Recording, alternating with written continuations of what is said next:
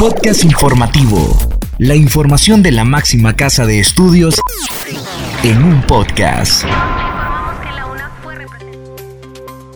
Bienvenidos a este espacio de divulgación de la Universidad Nacional Autónoma de Honduras. Les saluda Catherine Ramírez. En esta edición le informamos sobre el Consejo de Educación Superior determina otorgar el título de abogado a licenciados en ciencias jurídicas. Área de la Salud de la BOA inicia entrega de lentes en la UNA. Unión Europea y el Centro Cultural de España en Tegucigalpa realizan la feria de becas para estudiar en Europa. UNA ofrecerá segunda promoción del técnico universitario en meteorología en 2024. Iniciamos con estas Díaz, quien nos informa sobre los aspectos importantes para pacientes con Alzheimer.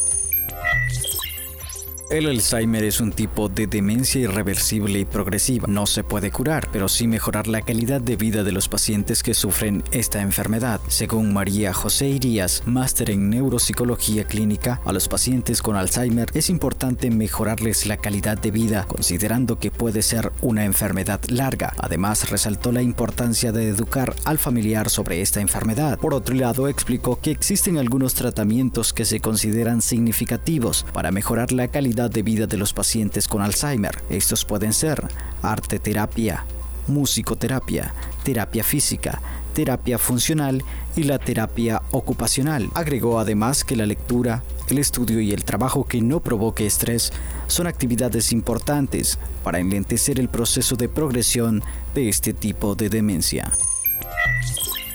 Escuchamos ahora a Yuri Vargas, que nos da a conocer que el Consejo de Educación Superior determinó otorgar el título de abogado a licenciados en ciencias jurídicas.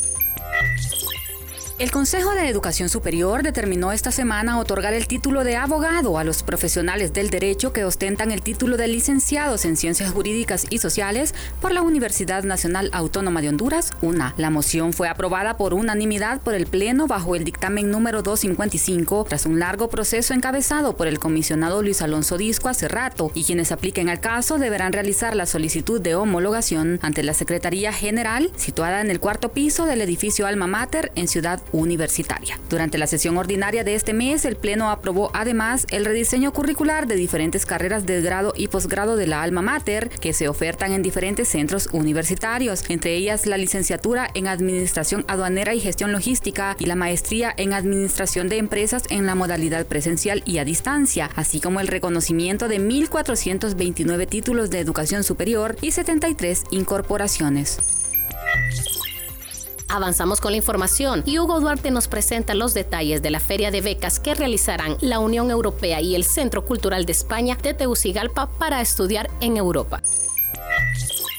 Con el objetivo de fomentar el intercambio académico y cultural entre Honduras y los países de la Unión Europea, este 25 de mayo en el Centro Cultural de España en Tegucigalpa se llevará a cabo una feria de becas para brindar información sobre las distintas oportunidades que se ofrecen para estudiar en Europa. El evento se realizará de 5 de la tarde a 8 de la noche y en el lugar se instalará cuatro stands a través de los cuales se brindará información personalizada y se facilitará la difusión del material informativo y sitios web de postulación. La feria garantiza una amplia gama de opciones educativas en distintas áreas de estudio y en diferentes instituciones académicas de primer nivel y se constituye como una excelente oportunidad para los estudiantes hondureños que desean continuar sus estudios en Europa. Además, se contará con la presencia de representaciones diplomáticas de Alemania, España y Francia y dentro de las opciones que ofrece se encuentran becas Erasmus, becas Mike, Fundación Carolina, becas DAD y becas del gobierno francés.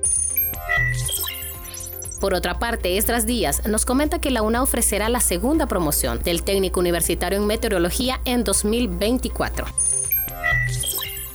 con la intención de contribuir a las necesidades de la sociedad y sobre todo a las necesidades que plantean el clima y los efectos del cambio climático, la UNA ofrecerá la segunda promoción del técnico universitario en meteorología en 2024. De esta manera esencial, esta es una carrera técnica con componentes altamente prácticos, diseñada para cursarse en dos años. El máster en meteorología Edgar Mejía, coordinador de la carrera de meteorología de la Escuela de Física de la UNA, describió que el pensum académico de esta carrera se conforma de 25 clases, que representan 106 créditos académicos. De ellas, 11 asignaturas son del área específica y el resto son clases servidas por otros departamentos como ser matemáticas, sociología, letras y química, agregó el experto. Llegamos al final de este podcast con Alisa Bendaño y nos detalla la entrega de lentes que desarrolla el área de la salud de la BOAI.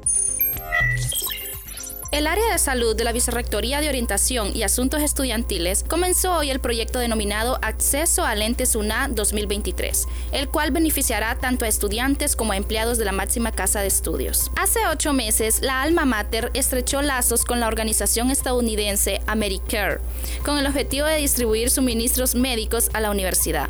De esta manera, las autoridades solicitaron un contenedor de 100.000 lentes provenientes de China. La entrega de los anteojos será completamente gratuita. Únicos requisitos para obtenerlos son mostrar el carnet de empleado o estudiante y someterse a una evaluación de la vista hecha por los médicos que están colaborando en la actividad. Esta semana se estará atendiendo solamente a empleados de la UNA mayores de 45 años o que cuenten con presbicia, que es la pérdida gradual vinculada al envejecimiento de la capacidad de los ojos de enfocarse en los objetos cercanos. Las evaluaciones de esta semana serán desarrolladas tanto en el Salón de Usos Múltiples del Palacio Universitario de los deportes, así como en el comedor del edificio Alma Mat. Invitamos a la comunidad universitaria para que pueda ser parte de esta moción y sea beneficiado. Sabemos que este tipo de proyectos son el camino correcto para contribuir con las personas que lo necesiten, concluyó Paz. Estas han sido las noticias. Les agradecemos a ustedes por haber estado en sintonía de este podcast. Se despide de ustedes Catherine Ramírez. Hasta la próxima.